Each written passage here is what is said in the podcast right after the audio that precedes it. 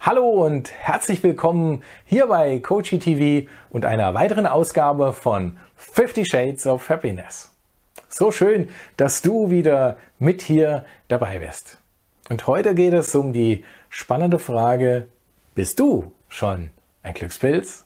Umgangssprachlich ist ein Glückspilz ja eine Person, die oft Glück hat. Also Menschen, bei denen quasi über Nacht der Erfolg einfach und mühelos aus dem Boden schießt.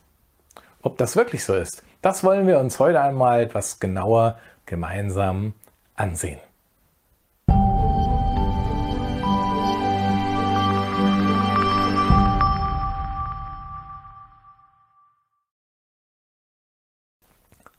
Wann hat man eigentlich Glück?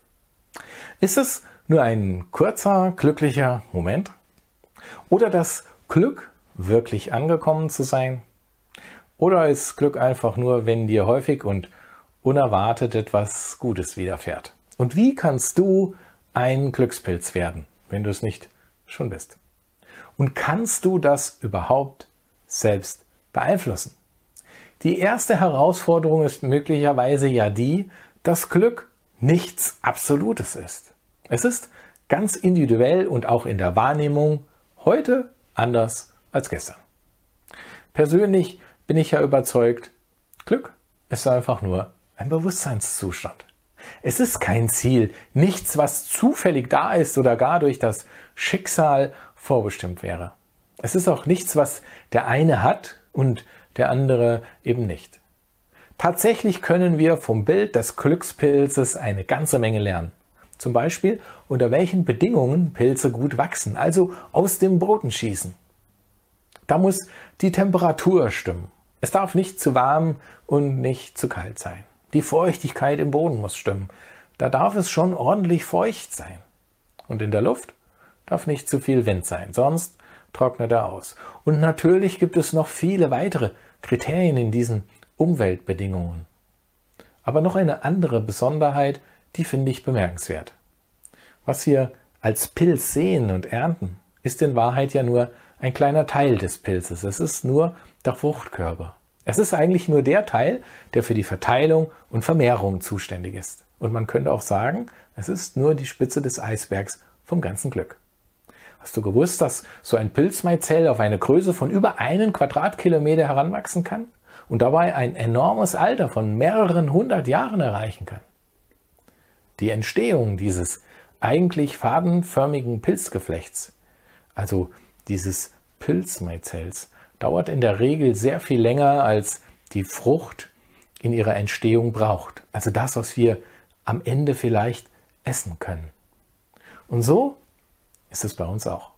Das wahre Glück ist so viel mehr, als wir gemeinhin an der Oberfläche sehen können. Und es braucht eben Zeit zu entstehen, ohne dass man schon etwas sieht. Und wenn es dann soweit ist, dass wir dann sehen, also das, was wir als Glück wahrnehmen, das dient im Kern ja nur der Verteilung und Vermehrung. Und kannst du jetzt erahnen, was das für dich und dein Glück bedeutet? Jedenfalls kannst du zwei wichtige Erkenntnisse ableiten. Wenn dein persönliches Glück wie Pilze aus dem Boden schießen soll, dann darfst du für ein ideales Umfeld und Klima sorgen. Und du darfst dich auch einmal damit beschäftigen, wie es um den unsichtbaren Teil deines Glücks bestellt ist. Ist dein Glück gut verwurzelt und das unsichtbare Geflecht auch wirklich gesund? Und gibst du dem Glück ausreichend Raum und Zeit, damit es überhaupt entstehen kann? Und sorgst du fortwährend für eine ideale Bodenbeschaffenheit, damit aus den Sporen des Glücks, welche dir das Universum ja unentwegt schenkt, auch ein großflächiges Maiziel entstehen kann. Und dann die vielleicht wichtigste Erkenntnis. Wenn du möchtest, dass sich dein Glück vermehrt, dann sorge einfach regelmäßig dafür, dass es sich gut verteilen kann. Doch dazu beim nächsten Mal mehr. Es freut mich, wenn du mir hier unten ein Like und gerne auch einen Kommentar dalässt. Wie siehst du das? Bist du schon ein Glückspilz? Was genau ist deine Frucht des Glücks? Und wie beeinflusst du dein Glück? Was tust du für dein Glücksmeizel.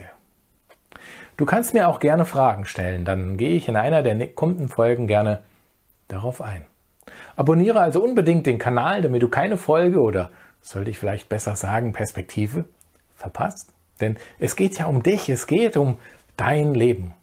Bis zum nächsten Mal. Ich freue mich auf dich und in diesem Sinne, Diem, dein Andreas.